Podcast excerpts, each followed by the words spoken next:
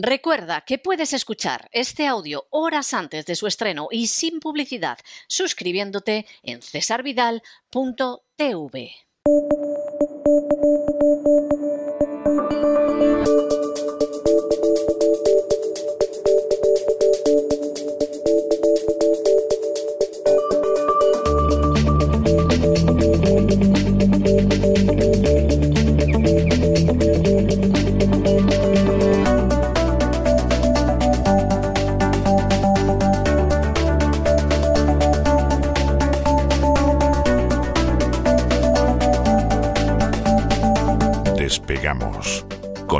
Lorenzo Ramírez.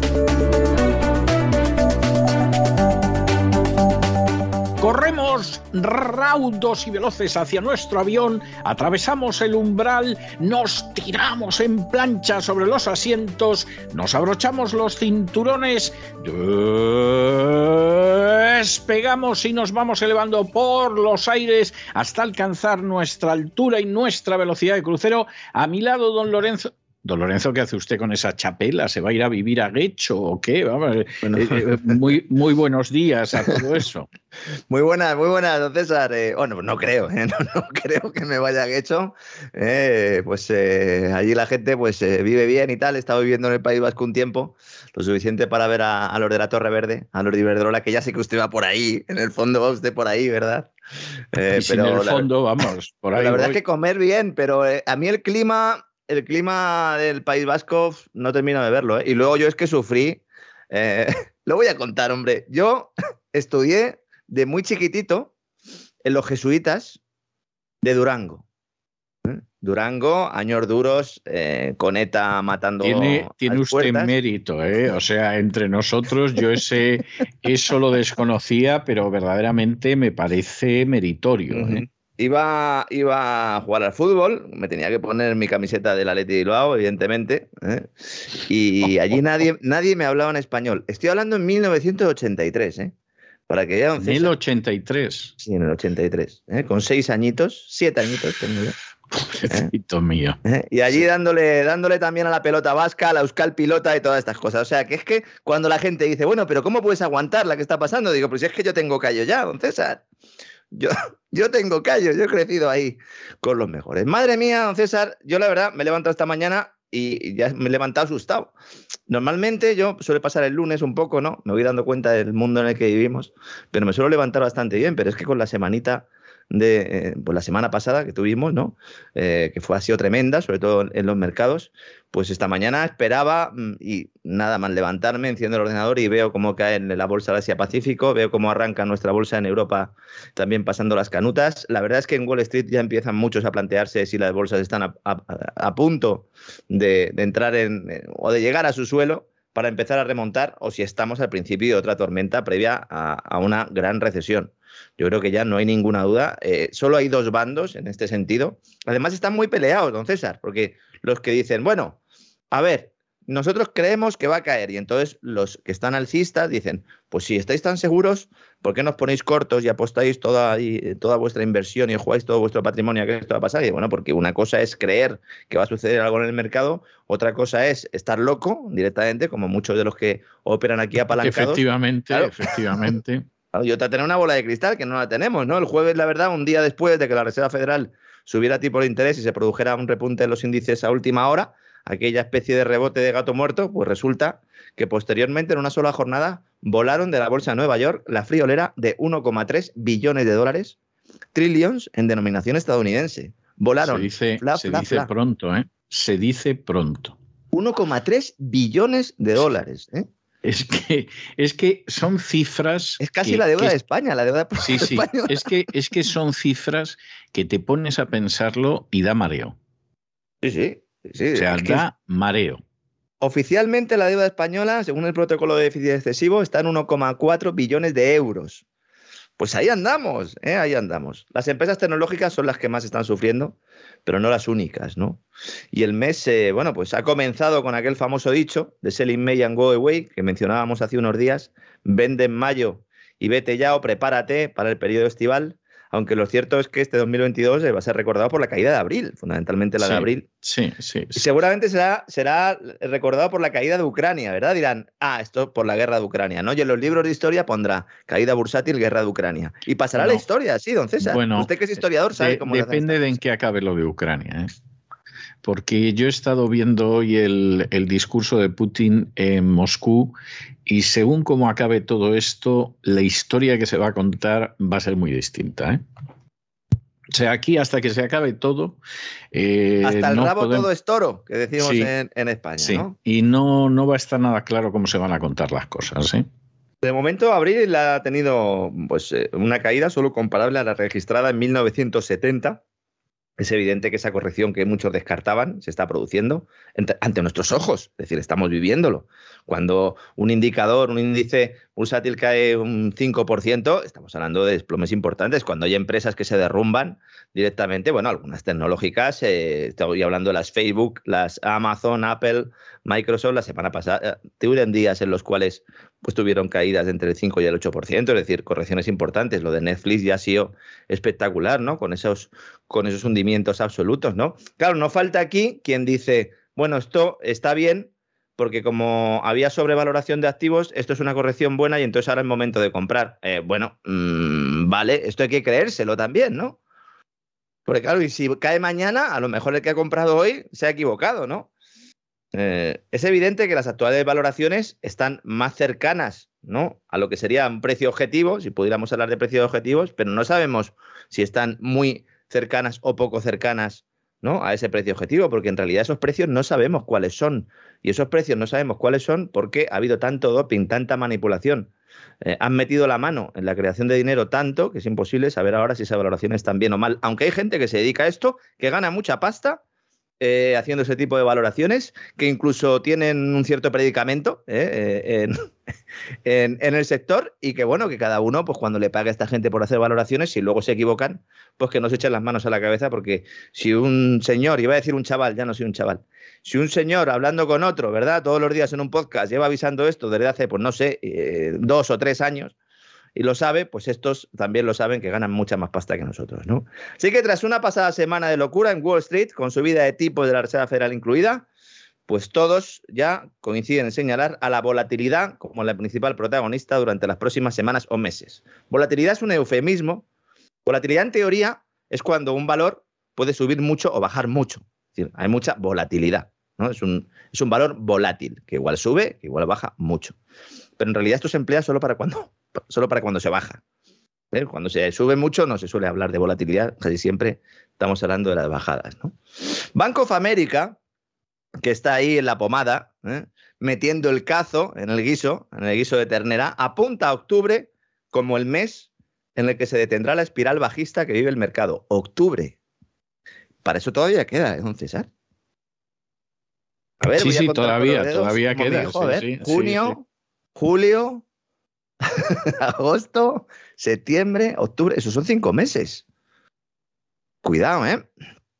Cuidado. Respecto a esos 1,3 billones de dólares que hemos dicho al principio, que son datos, la verdad es que es escalofriante, esos que volaron, hay que decir algo importante para entender lo que está pasando ahora mismo. Eh, esta enorme cifra se produce porque hasta ahora las caídas en bolsa habían afectado sobre todo a pequeñas y medianas empresas. Alguna grande también, bueno, no con mucha capitalización, pero sí con mucho nombre, ¿no? Había afectado estas caídas, pero fundamentalmente empresas con poca capitalización. Pero ahora son las grandes las que sufren. Capitalización, eh, para el que no sepa lo que es, bueno, básicamente es lo que vale la empresa en bolsa, ¿no? Los millones de dólares o los billones de dólares que vale la empresa en bolsa, ¿no? Si una empresa vale mucho en bolsa, tiene muchas acciones, pues, los movimientos se realizan, entonces, bueno, pues no es lo mismo que una empresa tenga poca capitalización porque las operaciones son más pequeñas, esa compra, venta, el dinero que entra, el dinero que sale, no es mucho en comparación con las grandes, ¿no? Más o menos esa es la explicación, ¿no? Pero ahora ya sí están afectando a las grandes. Por eso vemos como los índices, el Nasdaq, el valor tecnológico eh, por antonomasia, el índice de referencia de Wall Street, en el sector tecnológico, pues vemos cómo está cayendo, ¿no? Porque pesa mucho eh, pues el hecho de que Facebook, Amazon y compañía estén perdiendo, perdiendo eh, cancha, ¿no? La sesión bursátil del viernes fue un buen ejemplo del miedo que atenaza a los inversores profesionales, que ven cómo las rentabilidades de los bonos se disparan a pesar de la tibieza de los discursos del presidente de la Reserva Federal, Jerome Powell, que sigue rechazando acometer subidas agresivas de las tasas de referencia, de los tipos de interés, como le reclaman eh, por los chicos de Jim Buller, que son eh, los convertidos en halcones, ¿no? Ahora por, por los aprendices de brujo de la teoría monetaria moderna, estos que adoran el déficit público en el altar del intervencionismo, ¿no? He leído esta mañana varios, eh, prácticamente toda la prensa económica y financiera de Estados Unidos, algo también de la City, pero ya, como he empezado por Estados Unidos, ya iba con menos ganas, ¿no? Buscando declaraciones de los sospechosos habituales, porque en estos momentos no nos podemos fijar en los titulares, porque cada uno barre para su casa. Entonces, el, Wall Street Journal pondrá un titular, el, Bloomberg pondrá otro, pero hay que meterse dentro de las noticias y ver cuáles son las declaraciones de los que saben, pero no de los que saben porque tengan un título, sino de los que saben porque están precisamente sentados en la mesa donde se toman las decisiones. Y entonces encontraba dos de estos. Uno de ellos es David Rubenstein. Este multimillonario, de esos que muchos califican como filántropos, pero que trabajan para el mal. En concreto, este tipo es cofundador del grupo Carlyle, el gigante inversor de la CIA.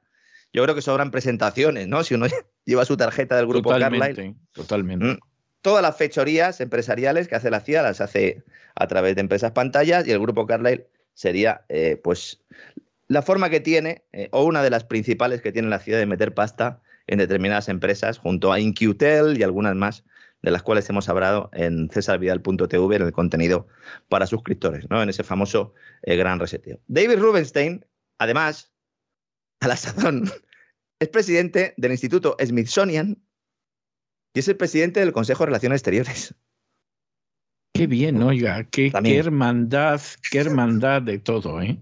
Claro, CFR, pues no sé, eh, es que ya no sé cómo definirlo, pero vamos, junto con la trilateral y compañía, pues otros, otras muletas más, ¿no? De esa, de esa agenda globalista, de esa élite que toma las decisiones detrás eh, de las cortinas, ¿no? Entre bambalinas y que hacen que la democracia, pues eh, el que piense todavía que exista, pues nada, es libre, ¿no? De, de, creer en eso. También, pues no sé, hay gente que cree en los elfos, ¿no? Pues bien, este señor, en declaraciones a la CNBC, a la CNBC, preguntado por la situación de los mercados, dice, voy a leerlo el textual, dice, es hora de que los inversores vuelvan a la realidad y admitan los vientos en contra de las bolsas y la economía, por la inflación y, cómo no, por la guerra de Ucrania. ¿no? Si este tipo está avisando, si este tipo le está diciendo a los inversores, a los profesionales que vuelvan a la, a la realidad, porque a los que no son profesionales habría que decirles que ahora ya se la están jugando, ¿eh? Cuidado con los experimentos con gaseosa, ¿eh? Estamos saliendo al campo a jugar y a lo mejor resulta que el, el equipo contrario está Cristiano Ronaldo o está Messi. Y nosotros vamos ahí con nuestra barriga y nuestro chándal de domingo. Cuidado, que en el campo están los, los, buenos, ¿eh?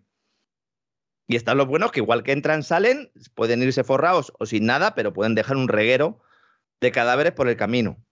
Así está ahora mismo el mercado, ¿no? Goldman Sachs ¿Eh? David Costin, ¿qué dice este señor? Dice, el mejor de los escenarios para la economía y eventualmente para los precios de las acciones, el mejor de los escenarios, eh, ojo, dice, probablemente implique un periodo continuo de rendimientos limitados del mercado de acciones. Fíjese cómo habla este. ¿eh? Pero qué, qué, qué, dominio, qué dominio de, del verbo. ¿eh? es tremendo. Está diciendo que en el mejor de los casos, lo que va a haber es una bajada continua de las acciones, en el mejor de los casos. Y dice, los riesgos en torno a las valoraciones de las acciones, es decir, los riesgos de que caigan esas acciones, están sesgados a la baja. Es decir, que hay mayor riesgo del que nos están diciendo. Lo podía decir así de claro, pero no, él lo dice así. Sí. Y dice, y esto sucede incluso en nuestro escenario base no recesivo, es decir, según Goldman Sachs, esto sucede aunque no haya recesión. Todo esto además en inglés, ¿no? Además. bueno, en este caso era, era fácil, fácilmente traducible, ¿no? Bueno, ya lo tenemos ahí. Esto no es ninguna teoría, ni es que estemos diciendo que algo va a pasar, no. Está pasando, tiempo real. Ahora mismo está pasando. ¿Cuál será el suelo? No lo sabemos. Esa es la gran cuestión aquí, no lo sabemos. Pero que estamos en esa tendencia está claro, ¿no? Mientras sigue cayendo también la cotización de los supuestos activos refugio que nos iban a salvar en esta crisis. Oro, plata, Bitcoin. Fracaso absoluto. En el caso de Bitcoin, acumula pérdidas del 50% de su nivel más alto el 10 de noviembre pasado. Era un nivel de burbuja, evidentemente. Puede ser que esté encontrando ya una situación de estabilidad. No digo yo que no. A mí me encantaría. Yo lo digo porque siempre hay muchos oyentes que nos dicen, parece que estás en contra. No, si a mí me encantaría. Lo que pasa es que como el Bitcoin está siendo secuestrado por los sospechosos habituales, igual que ha sido secuestrado el oro y la plata, que los precios están manipulados, porque lo que estamos haciendo es intercambiarnos papelitos también, donde pone ahí que tiene usted derecho a no sé cuánto oro, a no sé cuánta plata, o que está ligado a determinada cantidad de oro y plata, cuando en realidad el oro se puede confiscar, ¿no? Si eres el Banco Central de Rusia y lo tienes por ahí, igual te lo, igual te lo quitan, ¿no? Esto también afecta a la cotización de los valores refugio, porque dejan de ser un refugio. Bueno, hoy precisamente hemos conocido que la Unión Europea pretende usar los activos congelados del Banco Central de Rusia para pagar la reconstrucción de Ucrania, que ya me parece lo último. O sea, ya no solo. Ahí, anda, ahí anda Borrell. Sí, es, es, el colmo, de verdad. Es algo de una, de una piratería y de una desvergüenza que, causa vergüenza ajena. ¿eh? Es que es tremendo. Yo les pido a todos nuestros oyentes, incluso a los que consideran que este tipo de acciones son justificables eh, después de la acción rusa, piensen en el Banco Central de cualquier otro país que hace algo en contra del derecho internacional. Pongamos, aunque en este caso tampoco sería así, porque, pero bueno, da igual, pongámonos en ese caso. Tenemos el derecho los demás a no solo bloquear el acceso a su dinero, sino quitárselo. Es que eso solo se podría hacer si hay un gobierno mundial. Porque lo que estamos diciendo es todos nos aliamos y nos ponemos de acuerdo para robarle a este. ¿No?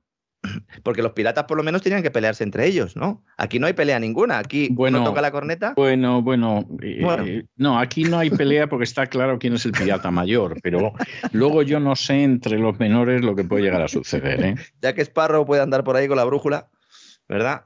En mareas misteriosas, ¿no? Pues imagínense, está planteando así. Y además, eh, lo de Borrell es tremendo porque, eh, supongo que ha visto usted las declaraciones, dice, tenemos el dinero en el bolsillo y alguien tiene que explicarme por qué se puede hacer con el dinero afgano y no con el ruso, lo de gastarse, lo dice. Yo de verdad que alucino.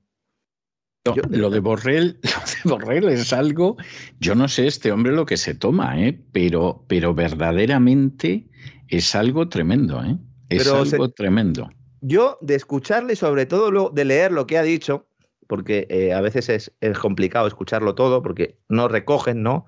las agencias y todo esto, todo todas las declaraciones, pero sirve muy bien también para, para ver por dónde van porque se les escapa cosas. Por ejemplo, dice Borrell, dice, ¿quién va a pagar la reconstrucción de Ucrania? Es una de las más importantes cuestiones que hay sobre la mesa. Evidentemente para vosotros, Borrell, para vosotros es una de las más importantes cuestiones desde el minuto uno. Desde que no quisisteis abrir el Nord Stream ya estaba claro quién va a pagar la reconstrucción, porque ya sabéis que la va a reconstruir, ¿verdad? Las empresas de los amigos. ¿eh? Es que es tremendo esto, ¿eh? es que es tremendo. ¿eh? Claro, eh, volviendo un poco al tema de los mercados, hay mucha gente, sobre todo la que vive de esto, que dice, no, no, esto es una sobreventa, esto es un pánico que no tiene justificación. Y entonces vemos análisis diciendo, bueno, es factible que los mercados de bonos y de renta variable reaccionen positivamente una vez que se produzca este, este, ajuste, porque hay mucha sobreventa. Esto es una cuestión de fe. Y como tal deberían de indicarlo los que están lanzando estos mensajes. Porque, no sé, lo hacen eh, con una seguridad y dices, oiga, mm, usted sabe algo que yo no, porque si lo sabe entonces lo tiene que decir, porque si no está cometiendo un delito. Y como en realidad no es que sepan nada, sino que están intentando, pues eso, eh, que no les salga volando el chiringuito, ¿no? Como cuando pones ahí las dos sombrillas en la playa y se va poniendo la tarde cada vez peor, ¿no? Y al final, pues a lo mejor acaba tu sombrilla saliendo volando y clavándose, ¿no? En el, en el pecho de algún, de algún tipo, ¿no? Que esté ahí tomando el sol, ¿no? Pues algo así, ¿no? Hay que salir corriendo y hay que recoger los bártulos y en eso están. Y en eso están, ¿no? Petróleo, gas. Dejamos los mercados para dar minuto y resultado también de esta guerra energética que comenzó hace mucho tiempo y que tiene que ver eh, pues con esa obsesión de los burócratas, ¿no? Por decirnos lo que es verde, lo que es resiliente, lo que es inclusivo, sostenible, para meternos la mano en el bolsillo, ¿no? Y quitarnos lo poco que nos queda con la ayuda de esos empresarios. Por cierto, el concepto parece que ha llegado a una radio, ¿no? En la que usted y yo trabajábamos, lo de los empresarios. Parece que ha Hay gente que tiene, tiene un conocimiento muy enano ¿eh? y entonces copia todo lo que se le pone al alcance y si por lo menos dentro de su enanez eh, pues contrastara lo que copia, pues bueno, a fin de cuentas todo el mundo lo... aprende de alguien, ¿no? pero es que hay gente que no contrasta y, y se traga todo. A lo mejor, eh, a lo mejor lo ha cogido de, de Javier Milei, ¿no? El economista argentino, eh, político ahora, ¿no? Lo que pasa es que lo utiliza en, un sentido un poco distinto. Yo siempre cuando hablo de empresarios, pues me refiero a esos, a esos directivos de multinacionales que pues sobreviven o viven muy bien gracias sobre todo a los privilegios y a la relación que tienen con el Estado. ¿no? Desde la izquierda se suele decir, no, estos son los culpables de los males, desde la derecha se suele decir, no, los culpables de los males son los políticos, eh, son los dos culpables y trabajan a la limón, si es que tanto monta, monta tanto. ¿eh? Unos se llevan el dinero hoy, los otros eh, se lo llevarán mañana porque además suelen acabar también eh, los políticos como directivos. ¿no? Hoy hemos conocido que Arabia Saudí ha decidido hacer una rebajita en el precio del petróleo a sus clientes de Asia Pacífico. Y esto es una noticia muy importante, que casi nadie ha destacado en ningún medio. Arabia Saudí no hace rebajas a nadie. Naturalmente, naturalmente. ¿Por qué, por qué iba a? O sea, es que, es que es una de esas. Limen, Limen, ¿por qué? ¿por qué? De hecho, el lío que hay en la OPEP es que Arabia Saudí está mosqueado con Rusia, porque claro, en la OPEP están, en la OPEP Plus, Arabia Saudí y Rusia. Arabia Saudí está peleada con Estados Unidos por el tema del Yemen, que ya hemos comentado en, muchas ocasiones, también por el acercamiento a Irán y la posibilidad de que se le deje también eh, bombear, perdón, eh, crudo, eh, que sabemos que hay un embargo internacional con Irán y están ahí los saudíes un poco enfadados con la Casa Blanca, ¿no? Y en ese mismo momento, en la OPEP debería aumentar la producción de crudo, porque claro, si hay una tensión en los hidrocarburos, en el precio de los hidrocarburos, pues a, vamos a abrir el grifo. Rusia dice que no, Arabia Saudí dice que no. ¿Por qué? Porque a los dos les conviene que no se abra más el grifo, porque si ellos están vendiendo el producto y tienen una demanda que está cautiva ahí y además esa demanda cautiva ha decidido rechazar el petróleo ruso, con lo cual el saudí debería de venderse a expuertas. ¿Por qué no se vende el petróleo saudí a expuertas? Porque hay que hacer una rebajita en el precio ¿eh? a los clientes de Asia Pacífico, además. Pues los saudíes dicen que los confinamientos en China han provocado que la demanda en la región de Asia Pacífico pues haya reducido mucho y esto hay que compensarlo con bajadas del importe del barril en 5 dólares. Y un pimiento, entonces. Una de las excusas baratas más lamentables que he escuchado nunca. ¿Por qué? Es que además en este caso no es opinión. Es que si uno va a los datos de importación de crudo por parte de China, las compras en abril, se han disparado un 7% interanual. ¿Qué nos están diciendo los saudíes? ¿Pero qué piensan? ¿Que no vamos a mirar ahí en los libros? Bueno, a lo mejor algunos no miran, nosotros sí. ¿No será que los chinos le están comprando el petróleo a los rusos y han dejado de comprar a los saudíes? Pues evidentemente. y encima los saudíes diciendo que parte de esos contratos los van a ligar al yuan. Mm. Fíjese, ¿eh? con tal de no admitir lo que es evidente. Porque claro, si admitimos que China está comprándole mucho petróleo a Rusia y que Arabia Saudí tiene problema para vender el suyo, estamos hablando ya de cosas mayores. ¿eh? Estamos hablando de cosas muy mayores, efectivamente. Y esas sí que eh, eh, generan movimientos telúricos en la geopolítica. ¿eh? Y telúricos y de tanques. Vamos. ¿Mm? Con el tema del petróleo es importante diferenciar entre producción y cantidad de reservas. Hay mucha gente que, que confunde esto y es importante, tanto por países como por empresas extractoras. Uno puede tener muchísimas reservas, pero no producir. Venezuela es un, es un claro ejemplo de ello, ¿no?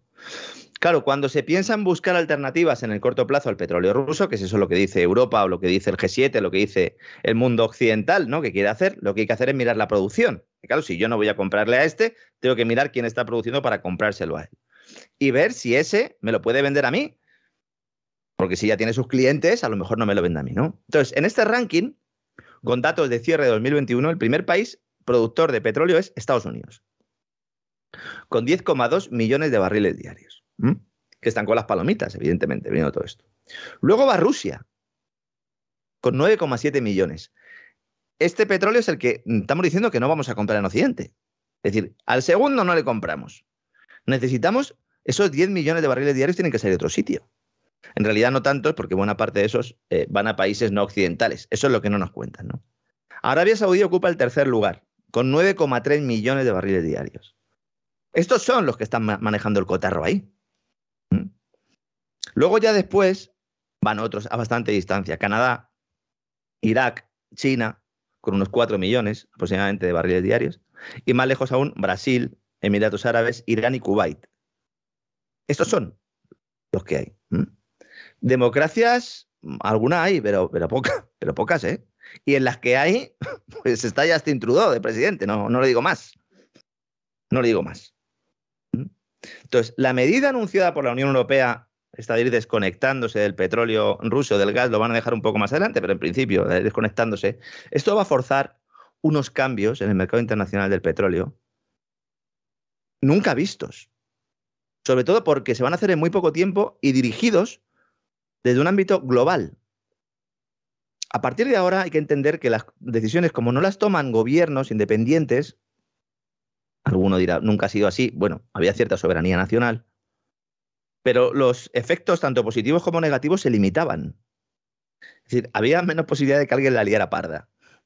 Pero ahora, como las decisiones son globales, si medio mundo decide pues, desconectarse de la energía de uno de los principales proveedores, esto genera movimientos porque hay que buscar nuevos proveedores. Rusia también deberá encontrar nuevos compradores. Bueno, Rusia ya ha encontrado nuevos compradores. Y está en ello, también está haciendo rebajitas. También le ha hecho una rebajita a India, también le ha hecho una rebajita a China. Y me dice un pajarito que Turquía está comprando también, ¿eh? Turquía, no, no me sorprende en absoluto. Turquía está jugando a todas las barajas. no, no, Turquía juega a la carta de Turquía. ¿Eh? Luego la carta de Turquía puede que no nos guste o puede que pensemos que podría jugar una carta turca que estuviera mejor que la que juega ahora. Vale, de acuerdo. Pero Turquía está jugando a la carta de Turquía. O sea, Turquía está demostrando con ser un miembro de la NATO que apuesta más por sus intereses nacionales que Alemania o que Francia. No le digo ya que España o que Italia. Es verdad. Es verdad. Bueno, está metiendo empresas en, Rusia. Sí, claro. a puertas, ¿eh? A puertas. Claro, ¿qué pasa aquí? Que dice, bueno, venga, pues vamos a buscarnos a, otro, a otro proveedor, ¿no? Y dice, bueno, ¿y usted, nuevo proveedor, está dispuesto, quiere y puede aumentar la producción para darme a mí? Para, para cubrir esos recortes globales a las compras de petróleo ruso? Pues el único que ha dicho que puede elevarlo un poquillo es Emiratos Árabes Unidos. Que como digo, en el ranking está muy abajo. ¿no? Bueno, el caso de España con Argelia es tremendo. aplaudo también que haya periódicos que hoy hayan publicado que Argelia manda la mitad del gas eh, a España que el año pasado. Eh, si lo hubieran sacado el sábado, pues hubiera sido mejor, ¿no? Ya que aquí lo contamos el jueves, ¿no? Pues, aunque supongo que si dejas pasar unos cuantos días, el plagio, pues eh, canta menos, ¿no? En todo caso, celebro que mucha gente conozca esta noticia, aunque sea a través de otros medios de comunicación, ¿no? Además, tanto la OPEP como Rusia o la OPEP Plus estaban desde antes de la guerra ya poniendo frenos a la producción con el objetivo de mantener precios altos en un mercado que a su vez está presionado, con lo cual esto es una guerra petrolera eh, como tal. Y seguramente también en esos libros de historia se mencione todo esto. ¿no? Y mientras la Unión Europea deshoja la margarita, para ver si deja o no deja de comprarle los hidrocarburos a Putin, algunos de los empresarios de los que hablábamos antes se preparan para hacer caja. Sin ir más lejos, Repsol la petrolera que nos dice que es verde, estos eran verdes, decían que eran verdes, que iban a hacer, que iban, es que me da la risa, que iban a hacer una transición, ¿verdad? ¿Eh? De petrolera a, tradicional a petrolera verde. ¿eh? Que yo no sé si es que le van a echar algún tinte o algo al, petróleo, nada más sacarlo, ¿no? Nos decían, no, es que nosotros vamos a apostar por las renovables, pero oiga, usted se dedica a buscar el petróleo y a sacarlo, que está muy bien, que yo estoy a favor. Oiga, no se, no se esconda, ¿no? No se pinte de otro color. Dice, no, no, nosotros apostamos por otro camino, muy bien. Pues estos señores van a convertir su planta de regasificación canadiense de Saint John en una terminal para exportar gas natural licuado hacia Europa. A precio de oro, evidentemente. Ahora, estos han dicho, ah, pues si se lo vamos a comprar a los americanos, nos vamos nosotros allí, que como tenemos allí en Canadá esto, transformamos la planta y mandamos un poco el gas natural licuado para acá, ¿no? Esto, Repsol lo iba a hacer ya empezó a estudiarlo en 2015 y no salió. Pero ahora, claro, ahora Trudeau está encantado y Repsol también, así que seguramente veamos alguna foto con los directivos de Repsol y el señor Trudeau presentando este maravilloso plan, diciéndonos que es un plan resiliente, inclusivo, sostenible, que sirve para ir avanzando en la transición ecológica, para apartar eh, a Rusia de Europa y para fomentar y, bueno, pues eh, implantar la democracia en todo el mundo. Porque ese es el discurso. Va todo junto, además, ¿no? A veces me dejo alguna cosilla, pero el paquete es ese. Sí, pero bueno, el paquete fundamentalmente es ese. Sí, el menú es ese, ¿no? Con patatas fritas, ¿no? Deluxe o no deluxe, pero el menú es ese. Yo creo que más bien con una tapita de gusanillos, tal y como va la cosa, gusanillos y hierba, ¿eh? No veo yo lo de las patatas fritas asegurado. ¿eh? Vi en un momento eh, de estos que te, que te, lanza YouTube un anuncio y, mi hijo pudo verlo, mi hijo pequeño, y vimos unos sándwiches que vienen ya en una caja para desayunar eh, con una especie de pasta similar al foie gras que es vegetal, ¿no? Y esto es lo que van a acabar comiendo los críos, ¿no? Eh, del mundo, ¿no? La verdad es que el mío, evidentemente, no. Papá, qué asco, fue lo que me dijo, ¿no? Pues yo le dije, bueno, pues eso es lo que pasa a mí todos los días, ¿no? Cuando leo el periódico. Repsol, que ya consiguió una licencia para exportar gas desde Canadá durante 10 años, quiere traer a Europa la cantidad equivalente al 20% del gas que consume España. Nos lo van a traer en barquitos. Mm, eso sí, un 40% más caro que el de Argelia, porque claro, eso hay que tratarlo, hay que meterlo en un barco, hay que traerlo. Yo no sé, yo no sé cómo hay gente que no se percata de cuáles son las verdaderas causas de lo que está pasando en Ucrania. ¿eh? O sea, supongo que porque ni se molestan en leer la, prensa económica, ni atan cabos, ni, ni nada de nada. Efectivamente, ¿no? Nord Stream 2, señores. Si yo, yo tengo un póster en mi dormitorio de Nord Stream 2 ¿eh? Eh, mi mujer cualquier día lo quita, pero ahí lo tengo para que nos recuerde todos los días ¿eh? una parte importante de lo, que, de lo que ha pasado aquí. ¿no? Hablando de energía, he hablado de Repsol, pues voy a hablar de otros empresarios, en este caso los señores de Iberdrola. Hay que hacer una mención al presidente de Iberdrola, enemigo acérrimo del presidente de ACS, y que intenta obtener en Estados Unidos lo que le niegan en el Palacio de la Moncloa. Van a detener ustedes a Iberdrola hasta en la sopa y en Estados Unidos. A lo mejor no ven la marca Iberdrola, pero sí ven otra marca que es Avangrid, que es como opera eh, ahí pues esta empresa española, a la cual pues en Nuevo México eh, pues no la pueden ni ver, ¿no? Y Nadio Sánchez Galán, presidente de esta empresa, ha sido grabado, supongo que ya lo habrán visto muchos de nuestros amigos, llamando tontos a los españoles que tienen la tarifa regulada eléctrica, la famosa Sí, lo, lo, contamos, creo que fue jueves o viernes. Además, se partía de risa. O sea, es de esta gente que mira a los idiotas y se ríe de los idiotas. Claro, Eso los idiotas cuando lo vemos no nos termina de hacer gracia, ¿no? Claro, él lo que planteaba es eh, que éramos tontos para haber sido los paganinis de, la crisis energética en los últimos meses, ¿no?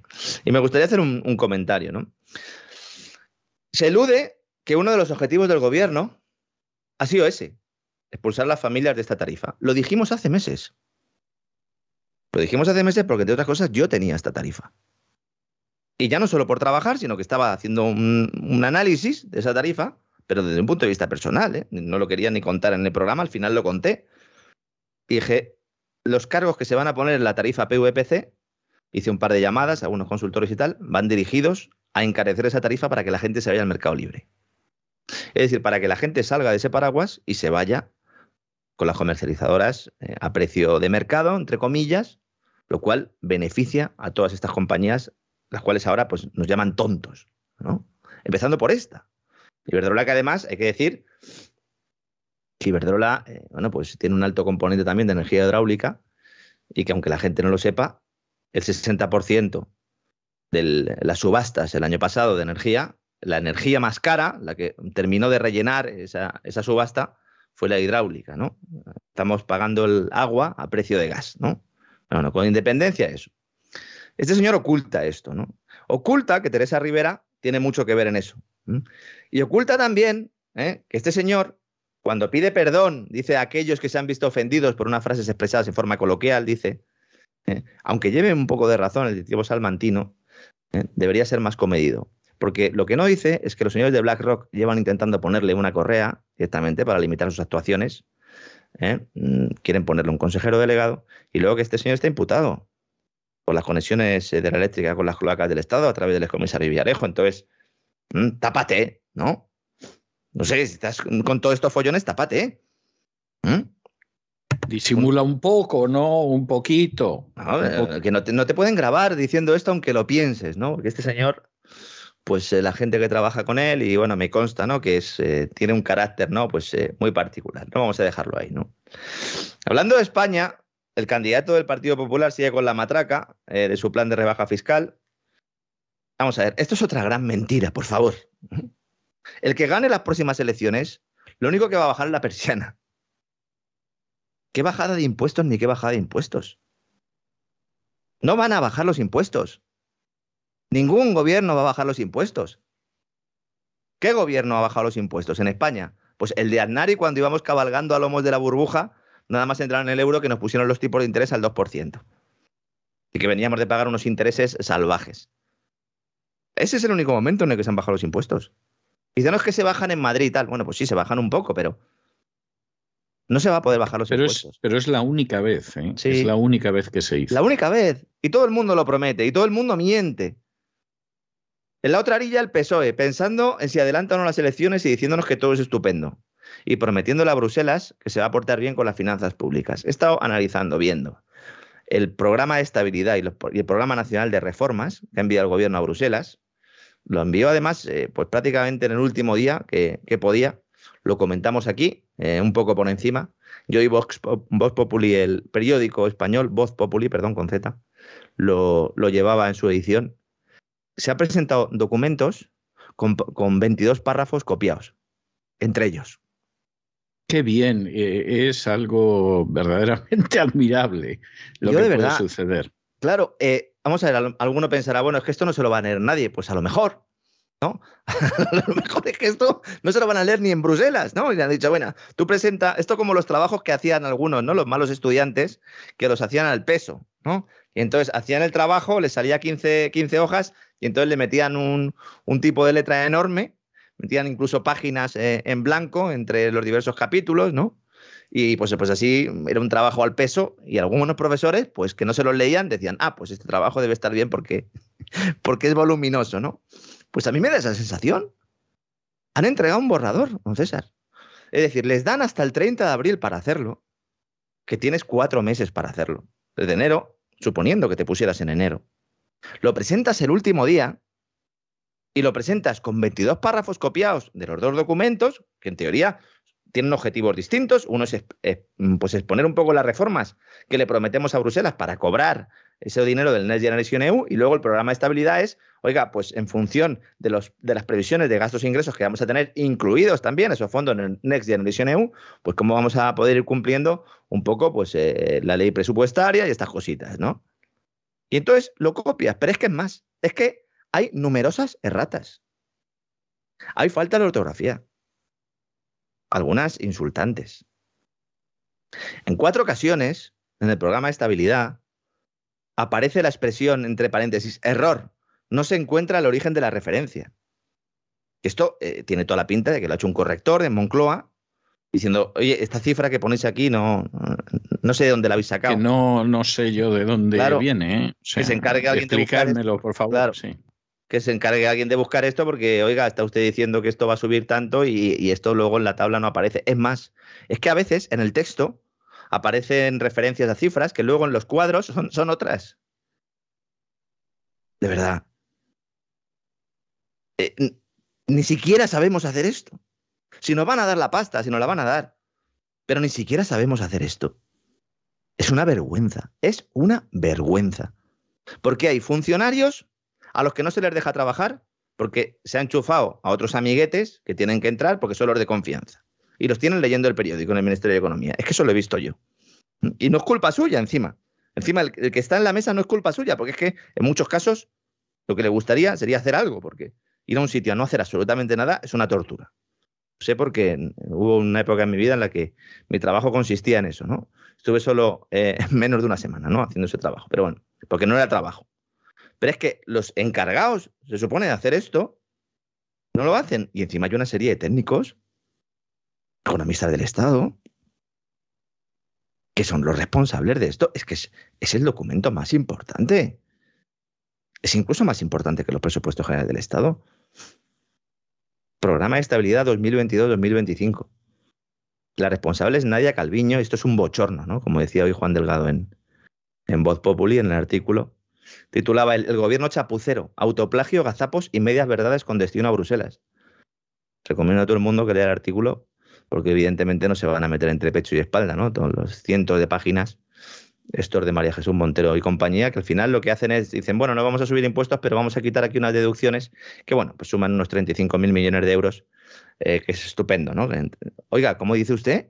¿Que va a quitar deducciones de 35.000 millones de euros? Eso es una subida de impuestos, ¿no? Ah, pues, pues efectivamente, evidentemente, ¿no? Y a pesar de las mentiras de los políticos, los hogares saben bien lo que está pasando.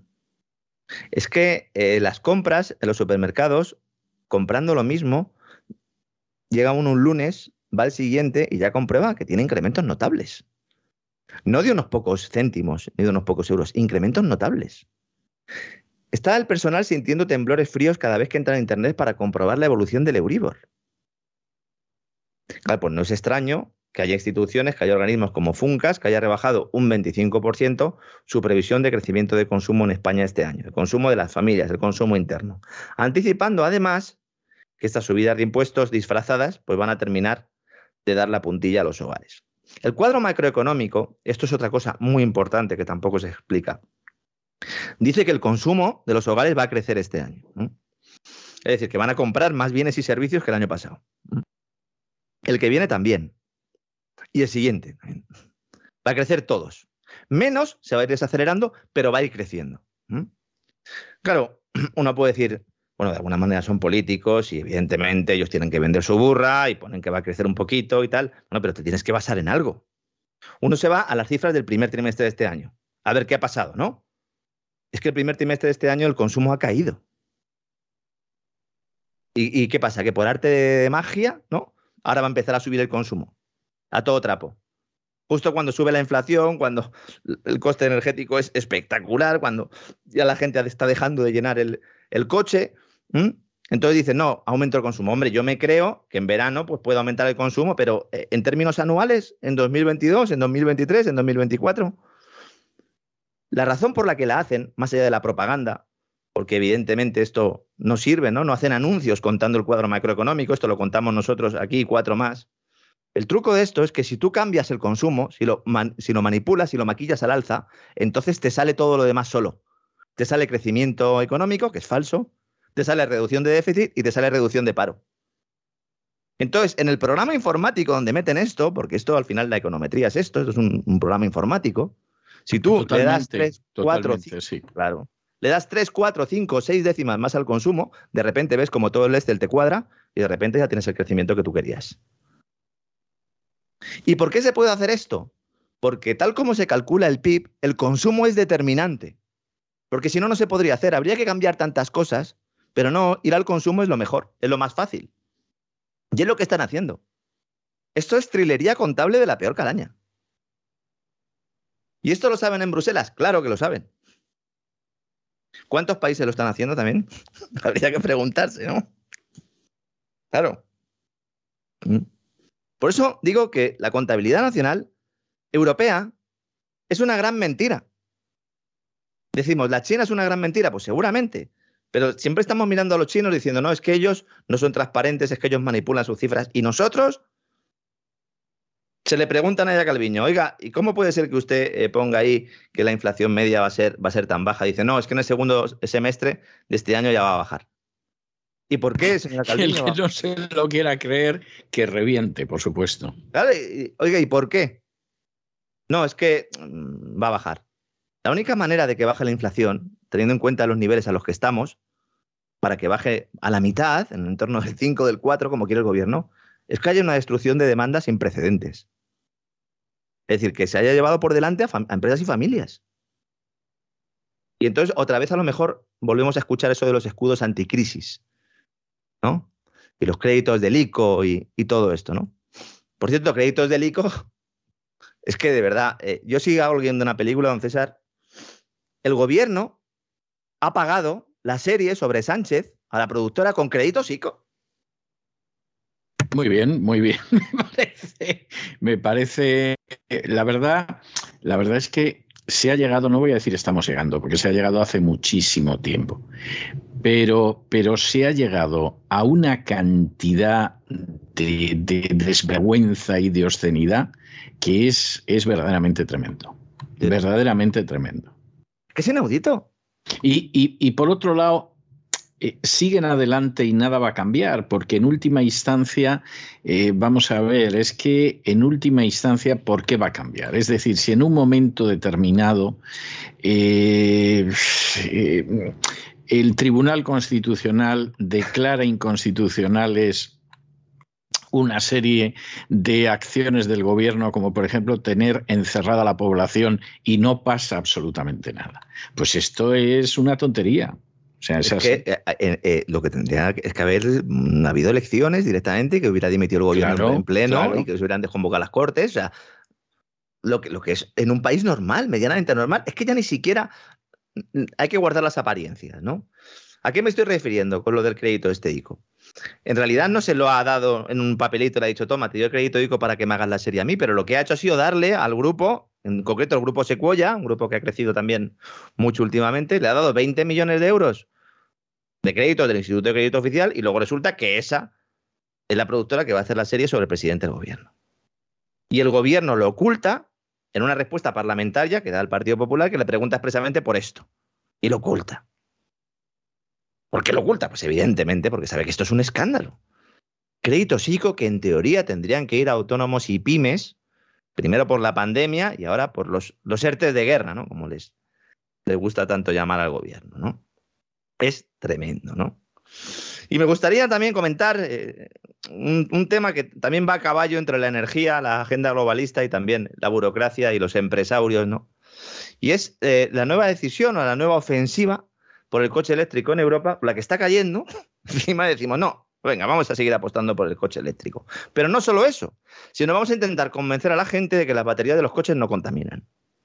¿Mm? Y que han estado y que han estado separando baterías y otras cosas de otras cosas que tiraban porque son unos tontos pero no tiene nada que ver con, con que contaminen ni cosa parecida. Las baterías es de lo más contaminante que hay. Pero hombre lo sabe todo el de mundo. lo más de lo más ahora entérense los que separaban las baterías al tirarlas a la basura para, para no contaminar y tal que han estado haciendo el canelo que son tontos. Y esto quién lo dice pues no nosotros que pensábamos que hacían bien, lo dice esta gente. Bueno, eh, uno de los grupos que se ha situado a la vanguardia de, este movimiento, eh, del movimiento del, pues, del greenwashing, que es como se llama esto, ¿no? El lavado de cara verde, lavado de imagen marketing, marketing verde, para que parezca que eres sostenible. La industria del motor, evidentemente, es una de las que está puesta en la diana, y entonces, igual que Repsol era la petrolera verde, BMW, el fabricante alemán, es la automovilística verde, ¿no? Y entonces, estos tipos que han tenido siempre vehículos de alta cilindrada, de alto consumo, ¿eh? de los que hacían las delicias, ¿no? De los conductores que se lo podían permitir, claro, pues estos dicen, ah, pues yo me voy a poner el primero en la lista, junto con Audi, Volkswagen y compañía, y vamos a trincar dinero de los contribuyentes, vamos a pillar unos 8,2 millones de euros para diseñar un sistema igual que el pasaporte COVID, pero con el pasaporte de baterías. Entonces, la idea es crear una huella de carbono para cada batería cuya información sea recogida en un código QR. La realidad supera la ficción una vez más. Y a partir de 2026 lo hacen obligatorio en todas las baterías. De tal manera que tú puedas ir con tu móvil y vayas con la batería y pongas ahí el código QR y veas una trazabilidad de que la batería esa pues, ha sido recogida en las mejores condiciones sin maltratar a ningún trabajador y además, fíjese, eh, eh, se ha reciclado X veces y por lo tanto contamina menos que el resto. ¿En esto estamos de verdad? Esto lo presentó el ministro de Economía de Alemania, diciendo que esto es para garantizar la transparencia y la sostenibilidad en la cadena del valor de la batería. Esto puede haber gente que se lo trague, puede haber gente que no. Vamos a ver, las baterías, aunque ahora se están trabajando para hacerlas con hidrógeno y tal, Fundamentalmente se hacen con litio, necesitan litio. ¿no? BMW dijo hace dos años, en plena pandemia, que necesitaría multiplicar por siete sus existencias de litio para cubrir la demanda en 2025. Y como en Europa no hay suficiente, se lo va a comprar los chinos.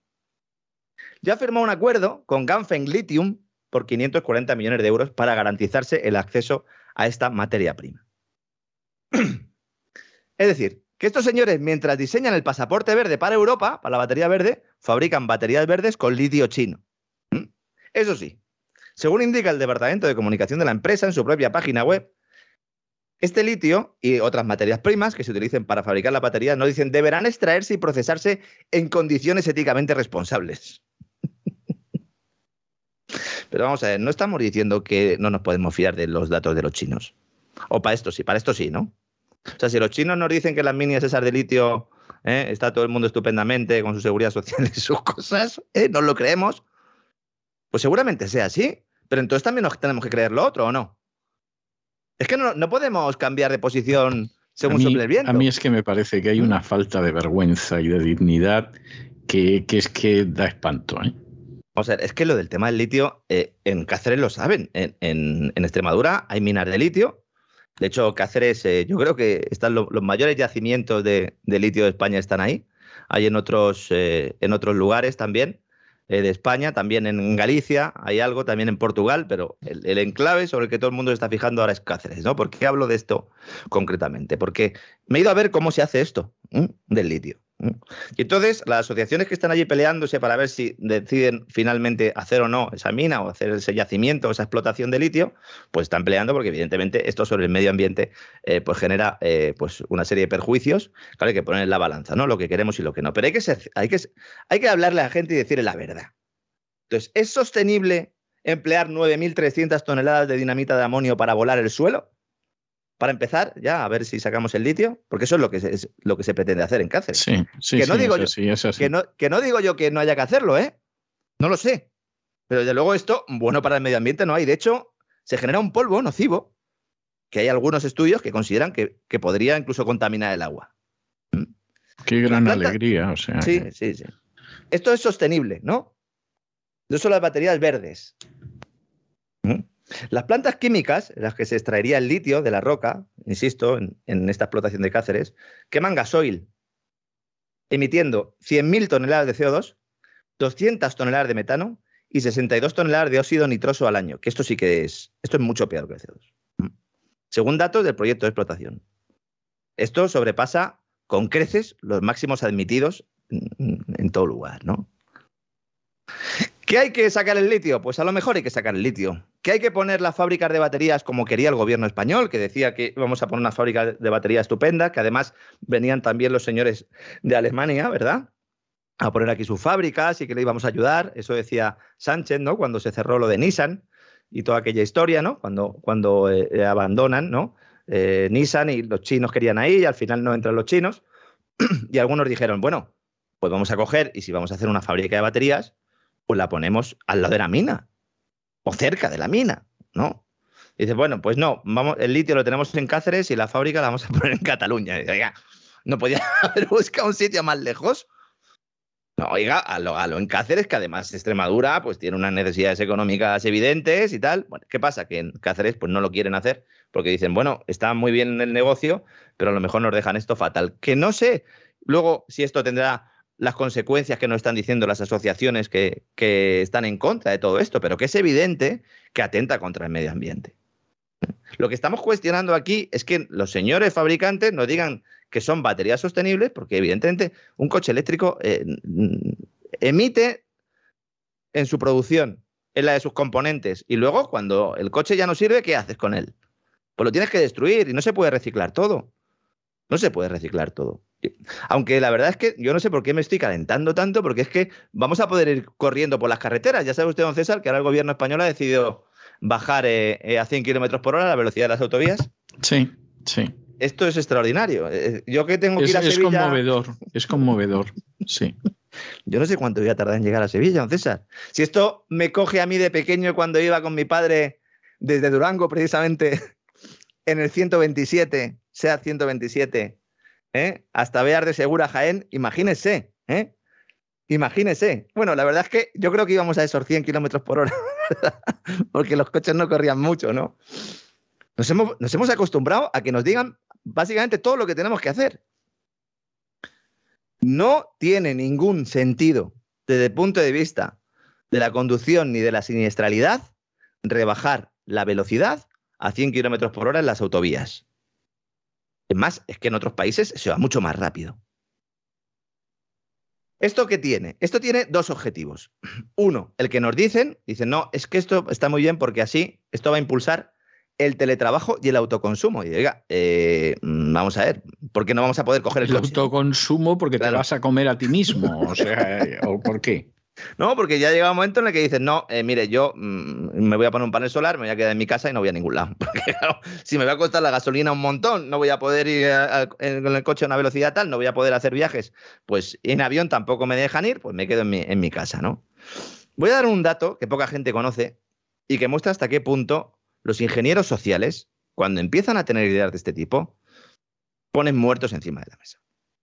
Hace poco, la Dirección General de Tráfico decidió eliminar la facultad que había en España para cuando vas a adelantar, incrementar en 20 kilómetros por hora la velocidad máxima. Mm. Esto se hacía por una cuestión de seguridad. Si tú vas a adelantar a alguien, entonces písale un poquito más, más que nada para estar invadiendo el carril contrario el menor tiempo posible. Estoy hablando eh, sobre todo en los casos en los que hay eh, pues doble sentido de carretera, ¿no? Bueno, desde que se ha implantado eh, esta nueva medida, desde que está prohibido superar el límite genérico de velocidad en carreteras de doble sentido cuando adelantamos, han aumentado espectacularmente los choques frontales en las carreteras. Evidentemente. ¿Esto es una tendencia que se va a mantener? Pues no lo sé, pero coincide con la nueva normativa y tiene cierto sentido. ¿Mm? Supongo que esto al de la DGT pues le da igual, porque se está mirando solo la caja. No importa un pimiento y está viendo lo que cobra y todos están contentos, sí. Efectivamente, sí. Pues esta es la cuestión, ¿no? Los radares en España no están en los puntos negros. Los puntos negros no hay radares. Los puntos negros, para el que no lo sepa, pues es la zona donde, donde se producen más accidentes. Los radares están fundamentalmente en rectas para recaudar. Sí, eso, ese es otro de los elementos absolutamente obscenos de todo esto, que al final los radares no están para ayudar a la gente a que no tenga accidentes, a la seguridad, al bla, bla, bla. No, los radares están para que le podamos sangrar todavía más. Es, es algo verdaderamente de escándalo. De hecho, las, asociaciones de conductores se llevan quejando de hace muchísimo tiempo de esto. Yo he escrito un montón de veces la misma información, porque los diferentes medios en los que hemos estado, pues eh, todos los años había algún estudio de este tipo, que es, vomitivo. Pero en, las comunidades autónomas igual, ¿eh? Hay salidas de la M30 donde hay radares para ir a 40, para ir a 50, que son eh, cajas registradoras. totalmente. Literalmente, cajas registradoras. totalmente. Entonces nos esquilman por todos los lados, ¿no? Eso sí, ya sabemos que es por nuestro bien. Así que bueno, pues el que vaya en un coche eléctrico de estos, pues ya sabe que lleva su batería con su QR, ¿no? En orden, que ha sido eh, reciclada eh, según los máximos estándares y que la ha sacado un chino con seguridad social, allí en la mina. Cuidado, estamos hablando de China, cuidado. Esto casi se me olvida decirlo. Cuidado con el triángulo del litio. Bolivia, Argentina, Ecuador. Cuidado porque hay unos yacimientos que van a expoliar y que van a dejar eso, bueno, como un solar, ya, ya está, ¿no? Cuidado, sobre todo en Bolivia. Ahí, en ese triángulo de litio, en ese triángulo de oro, de litio, ¿no? Hay una iniciativa en la cual están varios fabricantes de coches, entre ellos también el grupo MV, pero Volkswagen, también BASF, la química, Daimler, los alemanes. Y han montado allí la Asociación para el Litio Responsable. ¿Mm? Pues claro, dices que esto, este ecosistema es frágil, así que vamos a sacarlo, pero lo vamos a sacar de forma responsable. ¿Mm? Es una gran tomadura de pelo. Un día vamos a dedicar un programa completo a explicar las mentiras y las verdades también del coche eléctrico. ¿Mm? Y sobre todo, pues a exponer que buena parte de lo que nos están contando es falso, ¿no? Yo siempre digo lo mismo, si se quiere apostar por este tipo de movilidad, pues eh, cada uno es libre de hacerlo. Y si los políticos eh, pues eh, quieren hacerlo y les votan, suponiendo que haya elecciones limpias, claro, pues no tengo ningún problema. Pero claro, es que si la primera premisa no se cumple, la segunda tampoco. Porque nos están engañando para que compremos un determinado mensaje que se cae por su propio peso.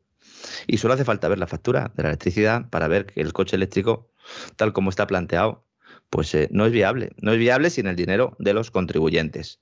Una vez se solucione el tema del almacenamiento, se solucione de verdad, que yo creo que va a llegar, sin ninguna duda, porque la tecnología además va avanzando, los costes se van reduciendo, seguro que va a llegar el almacenamiento. Entonces tendremos un nuevo mundo de verdad.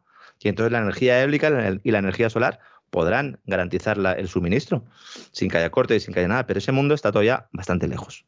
Y decir a la gente que está aquí ahora y que haga esfuerzos ¿eh? y que se duche menos y todo para ser solidario con Ucrania, pues es una gran tomadura de pelo. Eso sí, una tomadura de pelo, pues resiliente, verde, sostenible e inclusiva, don César. Efectivamente, efectivamente. Así es, así es, así es.